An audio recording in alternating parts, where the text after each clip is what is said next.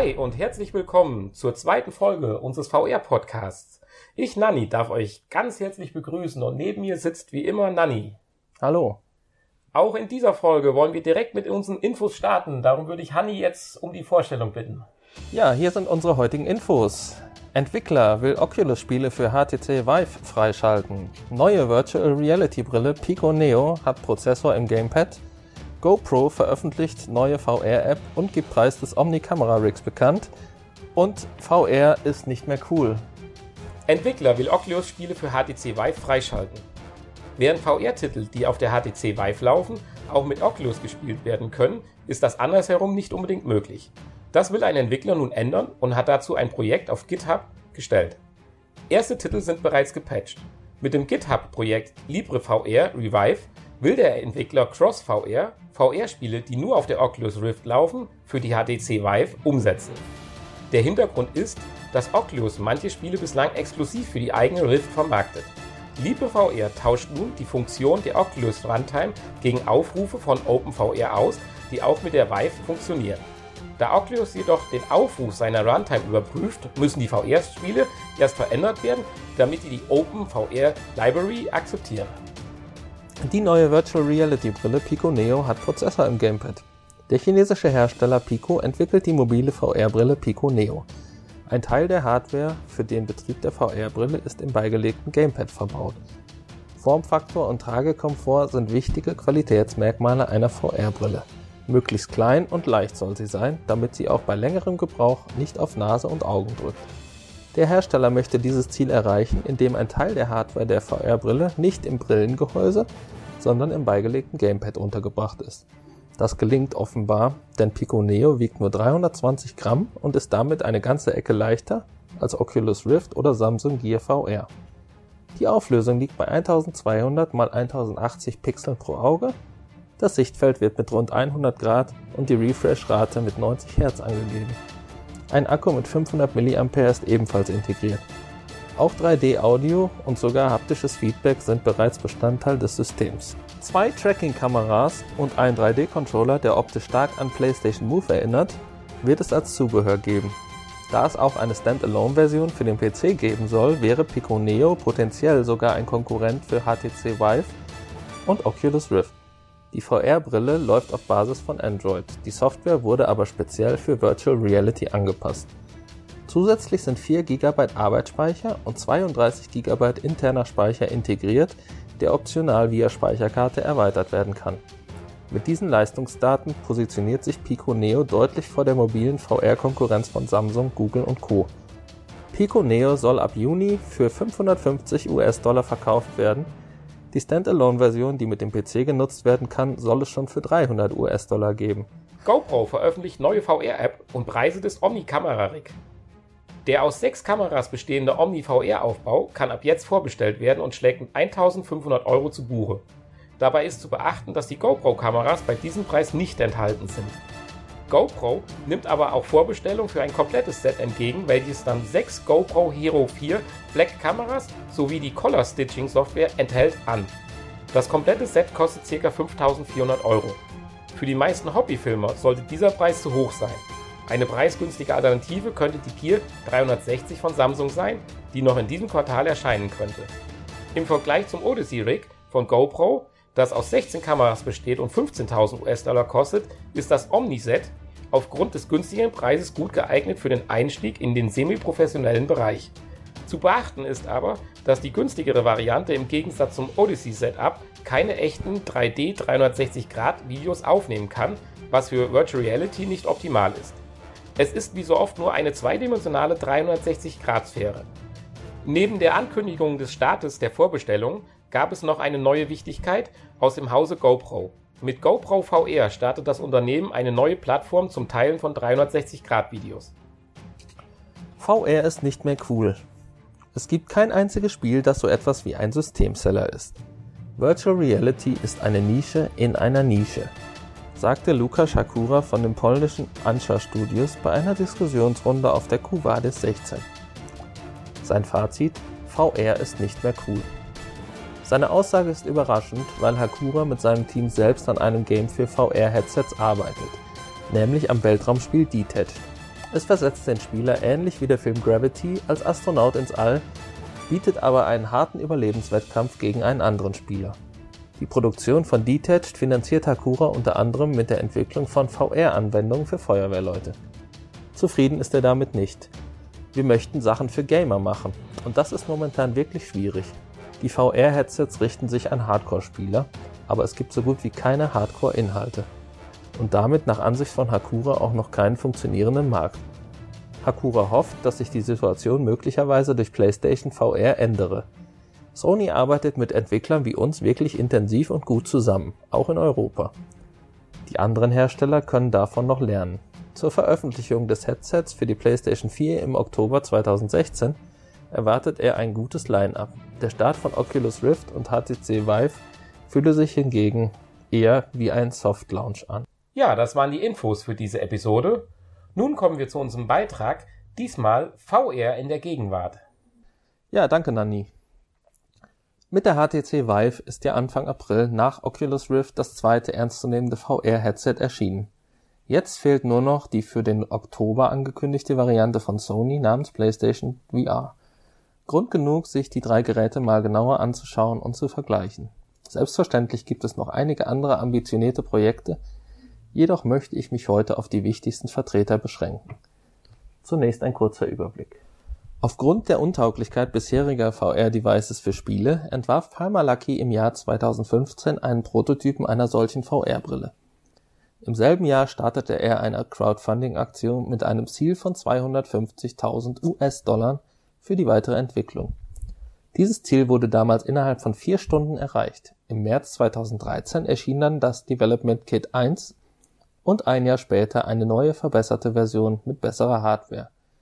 Etwa zur selben Zeit wurde Oculus VR von Facebook aufgekauft Seitdem hat sich vieles in der Entwicklung getan und seit März 2016 kann man nun die endgültige, nochmals verbesserte Version käuflich erwerben. Auch Valve arbeitet bereits 2012 an Plänen zur Umsetzung einer Virtual Reality Brille und anfangs sogar noch mit Oculus zusammen.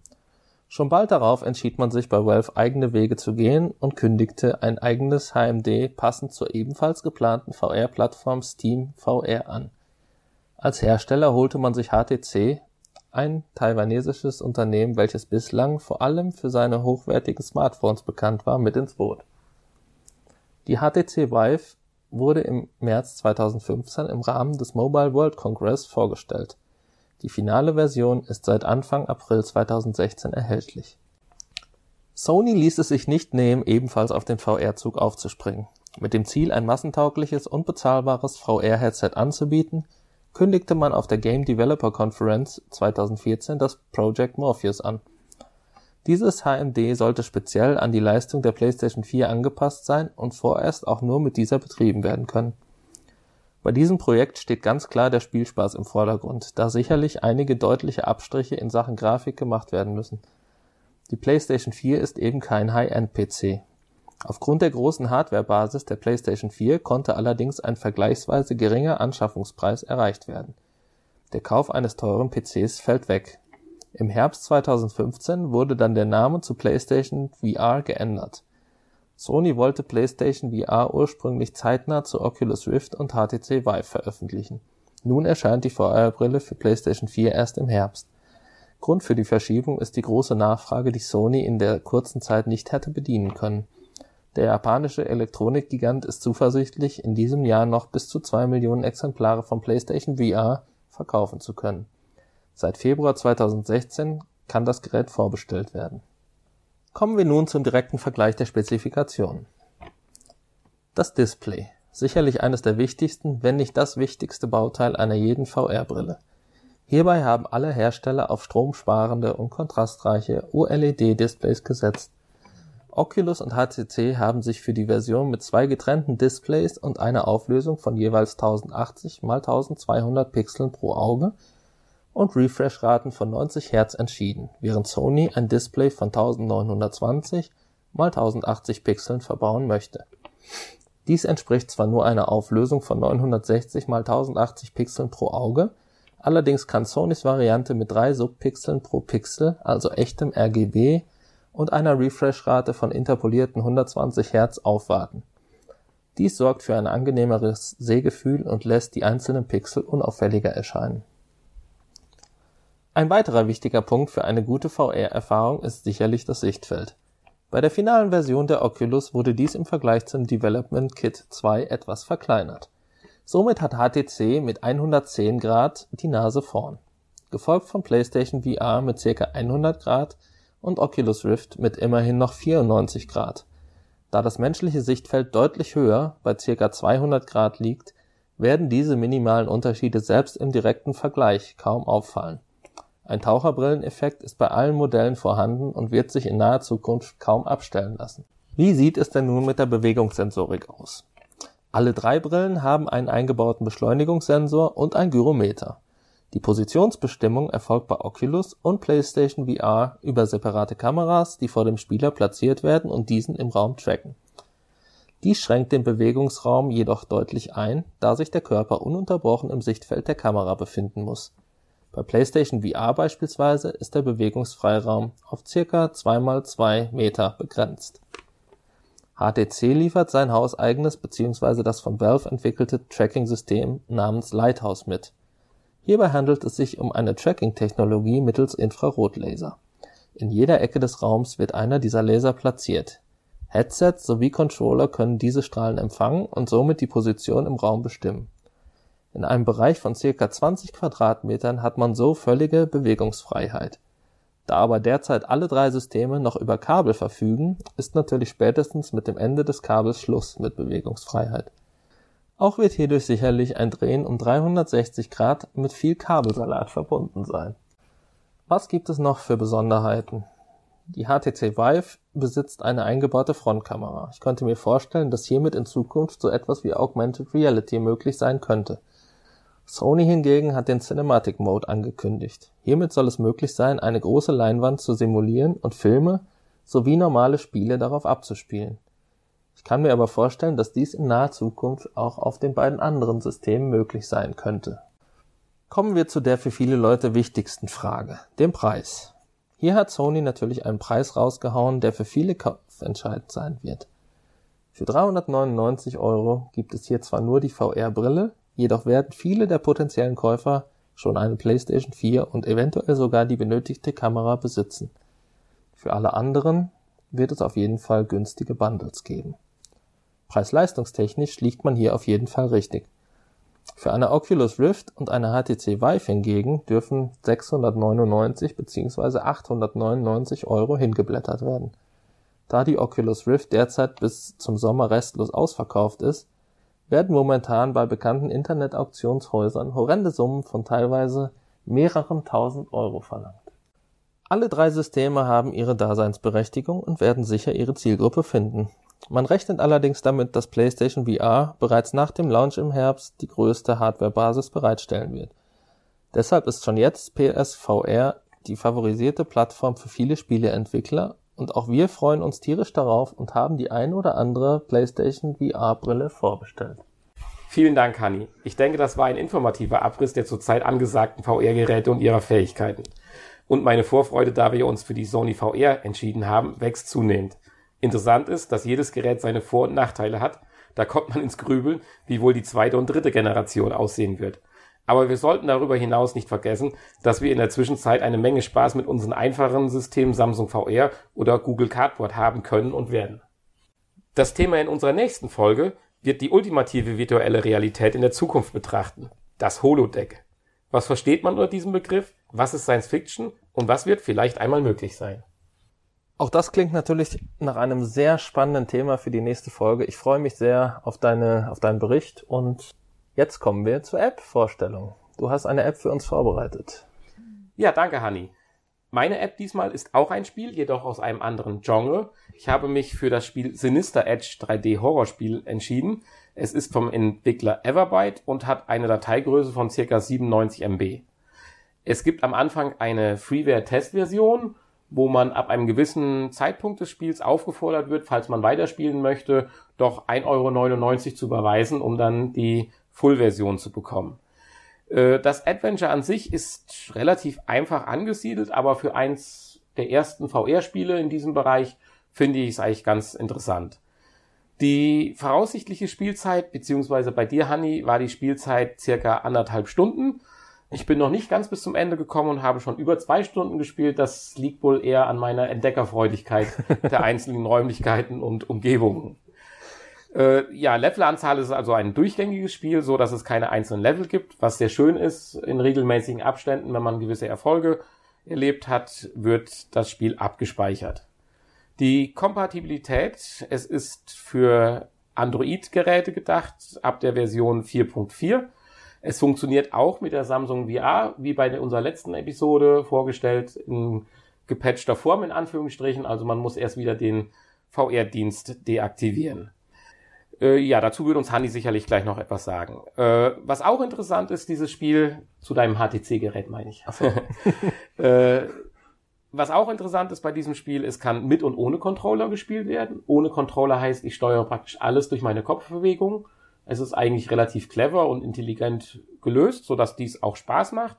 Jedoch denke ich, mit Controller ist es dann doch etwas umgänglicher, darf ich sagen. Also ohne Controller sollte man sich definitiv auf einen Drehstuhl setzen, da man häufig doch wieder zurücklaufen muss, was heißt, ich muss mich um 180 Grad rumdrehen. Das geht dann durchaus mit dem Controller doch durch den Analogstick, so dass es dann doch so eine Mischung ist, die aber in keiner Weise das VR-Gefühl äh, beeinträchtigt, sage ich. Ja, gut, ich hatte es gerade schon gesagt, im Sitzen kann man spielen. Die durchschnittliche Sternebewertung zurzeit im App Store liegt bei 4,1, also relativ hoch. Und ich denke, das hat dieses Spiel auch verdient. Wenn wir jetzt zu den Zielen des Spiels kommen, beziehungsweise der eigentlichen Story, es handelt sich dabei um einen Protagonisten, der seine Familie finden will in einem gewissen Anwesen. Es ist ein schaurig düsteres Haus mit verschiedensten Räumen, wo verschiedenste Dinge passieren. Um in die einzelnen Räume zu gelangen oder das Spiel voranzutreiben, müssen gewisse Rätsel gelöst werden, so wie man es halt auch aus früheren Adventuren, denke ich, schon auf herkömmlichen Spielkonsolen oder PCs kennt. Ja, die wahlweise Steuerung hatte ich schon angesprochen. Die ist meiner Meinung nach sehr toll. Insbesondere der Drehfunktion. Das könnten sich durchaus auch andere Spiele äh, übernehmen. Die Grafik ist relativ einfach gehalten, aber ich denke für dieses Art Spiel ausreichend. Zumindest ausreichend für einen gewissen Gruseleffekt. Ab und zu gibt es auch mal den einen oder anderen Schockmoment. Für jemanden, der VR noch nicht gewöhnt ist, ist das, denke ich, äh, sehr, sehr toll beziehungsweise sehr beeindruckend. Der Schwierigkeitsgrad, so empfand ich es, nahm im Laufe des Spiels etwas zu, ist aber durchaus von jedem beherrschbar, so dass man zu einem mehr oder weniger schnellen Ende des Spiels gelangen kann. Die Story, das hat Honey geschrieben, wird er vielleicht gleich noch was sagen, ist alles im Allen vielleicht ein bisschen oberflächlich und aufgesetzt, aber denke ich bei einem Spiel für 1,99 und für eins der ersten VR-Spiele auch vertretbar. Ja, meine Fazit, bevor wir an Honey weitergeben, ist, dass es für eins der ersten VR-Spiele in diesem Genre eigentlich ein ganz schönes Spiel ist, ich den Preis angemessen finde und von mir auf alle Fälle das Siegel empfehlenswert bekommt. Ja, Hanni, was hast du denn bei dem Versuch mit dem HTC und dem Cardboard das Spiel zu spielen erlebt? Ja, erstmal habe ich erlebt, dass ich das Spiel gestartet habe und es ständig sich wieder beendet hat. Nachdem ich dann herausgefunden habe, dass es irgendwie scheinbar ein Bug im Spiel ist oder wahrscheinlich ja in Verbindung mit meinem HTC. Ähm, ja, ich musste also die Einführung, das Intro musste ich überspringen, damit ich überhaupt weiterspielen konnte. Deshalb äh, konnte ich auch nicht diese äh, Geschichte, die du gerade erzählt hast, ähm, ja. ja. mitbekommen. Mitbekommen, ja. Dann hast du dich also rückwärtig reingearbeitet in die Geschichte, sozusagen. Ja, nachher, ich finde, im Verlauf des Spiels kriegt man von der Geschichte ja überhaupt gar nichts mehr erzählt. Also es gibt scheinbar dieses Intro, mhm. wo ich nicht viel zu sagen kann. Ja, ich höre, dass da jemand spricht. Und äh, im weiteren Verlauf des Spieles löst man halt diese Rätsel und ja, weiter wird nicht auf die Geschichte eingegangen. Ja, also doch interessant, dass doch auf so zwei doch ähnlich gearteten Geräten wie HTC und das Samsung das so unterschiedlich läuft. Das verwundert mich doch ein bisschen. Bin ja. ich gespannt, wie es bei zukünftigen Apps beziehungsweise Spielen aussieht. Es lief aber doch dann recht gut und flüssig und äh, ja, wie gesagt, die Grafik ist ansprechend und die Schockeffekte sind teilweise etwas lächerlich. teilweise erschreckt man sich wirklich. ähm, ja, unterschiedlich. Äh, aber alles in allem gefällt mir auch mir das Spiel ganz gut. Ähm, ich fand es ein bisschen zu einfach. Mhm. Und halt auch ein bisschen zu kurz. Gut, für 1,9 mhm. für 1,99 ist es äh, angemessen, ja. Wenn man die Lösung der Rätsel theoretisch weiß, dann kann man sicherlich das Spiel in einer halben Stunde, schätze ich mal, durchspielen. Wenn man sich ein bisschen mit den Rätseln und äh, mit dem Drumherum beschäftigt, dann kann man sicherlich auch zwei Stunden damit verbringen. Aber viel mehr für geübte Spieler, denke ich, ist, ist da nicht rauszuholen. Ja, es, es zählt ja auch nicht, wie wir eben in einer News hatten, zu so einem Hardcore-Titel, denke ich, die ja noch fehlen, sondern ist ja auch mehr so ein Appetizer, würde ich mal sagen, um dieses Gefühl in diesem Genre vielleicht auch kennenzulernen. Und das fand ich sehr schön und von daher bekommt es von mir dieses Prädikat empfehlenswert. Ja. Ja, das war meine App, äh, die ich diesmal vorstellen wollte. Und ich freue mich definitiv auch schon auf die nächste Episode, wenn Hanni wieder eine App vorstellt.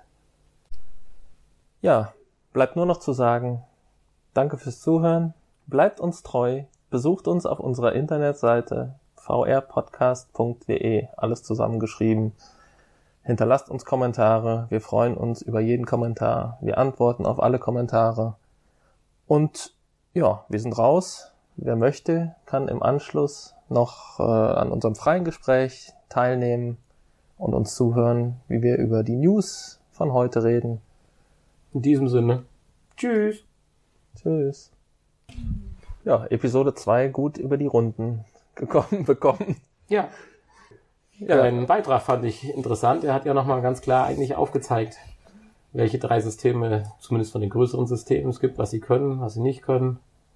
Und ich bin wirklich gespannt, wenn wir dann mal die Sony PlayStation VR in den Händen halten. Ja, zu den Infos, da hat mich ja eine Info ein bisschen erschreckt. VR nicht mehr cool. Ja. Anni, was sagst du? Mich hat's auch ein bisschen erschreckt, weil ich find's nach wie vor eigentlich ziemlich cool. Aber der Aussage an sich können wir ja vielleicht ein bisschen recht geben. Gut, wir haben jetzt keine Oculus und keinen Vive, aber auch für die Cardboard, Cardboard und die Samsung VR, wenn man mal so im Play Store schaut, da gibt es momentan doch viele Spiele, die auf der gleichen Welle schweben, aber so richtig nicht herausstechen. Das ist richtig, ja. Ist im mobilen Sektor sicherlich auch normal, aber vielleicht sollte man noch mal ein bisschen in die Richtung mal recherchieren, was es für Spiele jetzt für die Oculus naja, Rift im, im mobilen gibt. Sektor, da gibt's ja auch keine Hardcore-Spieler. Ja, das, das meinte ich damit, ja. genau. Ja, aber ich denke, ich muss ihm da absolut zu oder recht geben, dass das mit der PlayStation VR sicherlich äh, deutlich anders werden wird, weil da einfach ein ganz anderes Potenzial an äh, zu Entwicklern und so weiter dahinter steckt, denke ich. Ich glaube eher im PC-Sektor ist das so eine Geschichte, dass das langsam anläuft oder langsamer anläuft, wie dann vielleicht mit so einem Paukenschlag, wie es dann bei Sony vorbereitet wird. Ja, wobei ich bei PlayStation VR auch noch nicht so wirklich daran glaube, dass so die großen Spieleentwickler auch mal das ein oder andere große Spiel dafür entwickeln, um mhm. die Hardcore-Gamer anzusprechen. Also auch im Moment, die Spiele, die angekündigt sind, die meisten zumindest, ist ja mehr so Spielerei und eher was für zwischendurch und eben nicht für die Hardcore-Spieler das hört man ja auch immer wieder bei anderen Podcasts, wenn mal dieses Thema angeschnitten wird. Äh, es sieht ja auch so aus, oder man kann sich ja auch vorstellen, wenn man jetzt mal die Einschränkungen sieht, die ja die Technik noch hat, in Anführungsstrichen, dass diese Blockbuster wie Call of Duty oder Battlefield oder sowas in der Richtung ja nicht kommen werden oder nicht dran gedacht ist, sie dorthin zu führen. Und wenn man dann doch auf ein, zwei Titel stößt, die ja dann Blockbuster äh, Namen in sich tragen, wenn man sich das dann genauer anschaut, sieht man ja doch, dass es nicht das eigentliche Spiel ist, sondern eher vorsichtig formuliert einzelne Missionen oder Teile des Spiels, wie zum Beispiel nur so ein Shooting-Part oder äh, es wird einfach nur der Name genommen und praktisch ein ganz anderes Spielekonzept, ein deutlich einfacheres Spielekonzept drumherum entwickelt. Also insofern, da bin ich wirklich gespannt, was in dieser Richtung kommt. Oder halt auch die normalen Spiele, wie zum Beispiel Gran Turismo oder Project Cars, inwiefern die dann VR unterstützen werden. Ja, das ist so das einzige Genre, wo ich mir vorstellen könnte, dass es auch im Hardcore-Bereich funktionieren könnte. Also Rennspiele. Hm, sitzt ja relativ fest im Sitz. Richtig. ja, stimmt. Wobei man da natürlich auch mittlerweile eine ordentliche Grafik erwartet. Und das könnte eventuell schwierig werden. Ja, da bin ich so, so gespannt drauf. Zumindest, nicht, zumindest mit einem nicht perfekten System. Sei es jetzt PC oder PlayStation. Ja, gut, aber dann die PlayStation 4K natürlich, oder Neo. wie sie jetzt heißt. Neo heißt sie Neo. jetzt. ja, das. Und es verdichten sich die Anzeichen, dass da doch was dran ist an dem Gerücht. Ja, das sollten wir vielleicht gleich nochmal kurz drüber sprechen oder vielleicht in einer unserer nächsten oder in der nächsten Folge. Aber du sprachst es gerade so schön an, Neo. Da kommen wir ja auch zu einer anderen News, die wir heute hatten. Neo, ja, äh, wie hieß das Ding? Neopic. Neo. ne Pico Neo. Pico Neo, genau, so hieß es. Ja, was sagst du denn zu dem Ding? Äh, Nichts. ja, ich äh, bin mit meiner Pappbrille recht zufrieden eigentlich. ich brauche keine Pico Neo. Nein, äh, Ja, du, ja, ich, ich, du sprachst es ja gerade an, dass die Spiele nicht so eine gute Grafik haben und deswegen in die Richtung ja völlig neu entwickelt werden. Das scheint mir aber dann bei so einem Spiel, äh, bei so einem System auch der Fall wahrscheinlich doch zu werden. Weil wie soll bitte die Grafikpower, die in einem PC oder in einer PlayStation 4 sogar schon schlechter drin verbaut ist, ich sag mal vorsichtig, in einen Controller passen? Oder Teile davon zumindest in einen Controller passen? Also ich glaube mal, qualitativ wird man nicht mehr erwarten dürfen wie bei diesen mobilen Versionen, die wir zurzeit auch kennen, VR aber mit, von mit, Samsung. mit diesem Prozessor ist doch der Prozessor, der normal in der Brille verbaut ist, gemeint und nicht der Prozessor. ja, aber es wird ja von der Standalone-Version mit PC und ohne gesprochen. Ich hatte jetzt schon gedacht, Ja, dass es praktisch auch man es einzeln ohne PC nutzen kann. Zwar auch als Brille für den PC, aber auch als Einzelgerät richtig, mit ja. eigenentwickelter Android-Software. richtig. Nicht umsonst ist sie ja auch 250 Dollar teurer. Ja, In ich meine, ist ja auch ein stolzer Preis, auch wenn man mal überlegt, äh, man kauft eine Spielekonsole, die qualitativ theoretisch jetzt nicht hochwertig ist und muss dafür 590 Dollar ausgeben, dann ist das schon eine Hausnummer. Also es ist im Prinzip der, das, das Smartphone mit eingebaut in diese Brille. Ja, das ist schön formuliert. Ist die Frage, ob man telefonieren kann. Ja, das glaube ich nicht. Ähm, ja, wie sieht denn dann die PC-Version aus? Da ist dann, da Ja. braucht ja dann auch im Prinzip kein Prozessor in dem Sinne drin sein. Nur noch die eigentliche Bilddarstellung. Ich denke, da wird das nur noch die, das Abspiel, also Medium sein, also das, das Display praktisch, mit seinen Funktionen der Sensorik und so weiter. Ja. Aber auch da werden wir sicherlich ja in der Zukunft noch ein paar Informationen bekommen und die natürlich dann auch hier in unserem Podcast verteilen. Ja, es hört sich nicht uninteressant an. Vielleicht interessant für Leute, die kein Smartphone oder kein äh, hochwertiges Smartphone besitzen und das, ja, die Leistung eh nur für VR bräuchten. Da wäre das vielleicht eine Alternative Mhm. zum Smartphone mit Samsung VR oder Cardboard. Ich meine, ein, ein hochwertiges Smartphone hat ja auch seinen Preis. Ja, definitiv. Und Ja. man will es ja auch nicht vielleicht immer, wenn die Kinder mitspielen oder wer auch immer rumgibt und so weiter, jedes Mal sein Smartphone da reinstecken müssen.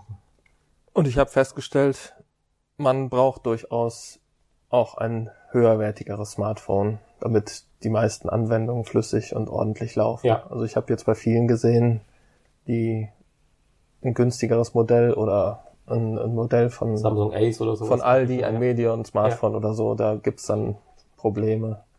Ähm, oder auch ein älteres Samsung-Gerät. Ja, da gibt's dann halt Probleme.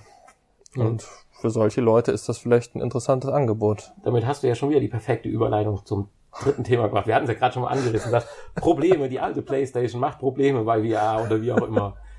Du hast mich mit neuen Informationen überrascht gehabt bezüglich der PlayStation 4.5 oder 4K und nunmehr auch, wir hatten es gerade schon gesagt, PlayStation.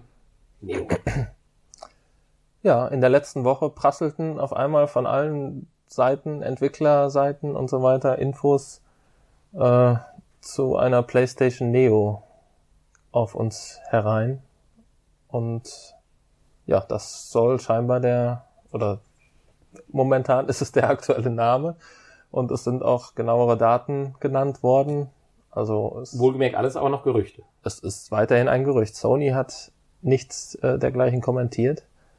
Aber die Gerüchte, die du gelesen hattest oder gehört hattest, volle Programm. Also Volle Programm. Also nicht einfach nur, praktisch das ganze Portfolio der PlayStation aufgezählt. nicht nur ein besserer Grafikchip, wie vermutet, sondern tatsächlich auch ein besserer Prozessor, ein schnellerer Arbeitsspeicher, ein besserer Grafikchip, ähm, das volle Programm. Mhm. Ja, also das wird uns, glaube ich, noch ein bisschen begleiten, das Thema. Und wie gesagt, wir waren ja etwas zwiegespalten, was das betrifft, aber ich denke, auch da äh, werden wir zu einer. Ja, Ja, ich bin mir selber, ich bin so zwiegespalten, dass ich es jetzt noch nicht mal sagen kann, was ich äh, ausdrücken möchte. Auf der einen Seite würde ich mich natürlich freuen. Klar will ich mit der PlayStation 4 das bessere Spiel, das tollere Darstellung äh, haben. Auf der anderen Seite habe ich aber echt auch Verständnis für die Leute, die sagen, oh nein, Leute, bitte nicht. die Entwickler, die sollen nicht ganz so zufrieden sein mit der Entscheidung. Mhm. Also heißt es. Weil wirklich gefordert wird oder Sony fordert, dass jedes Spiel halt auf beiden Konsolen lauffähig sein muss. Und das äh, stellt natürlich die Entwickler vor die, vor die Aufgabe, ähm, ja, das Spiel für beide Konsolen anzupassen. Ja, ja.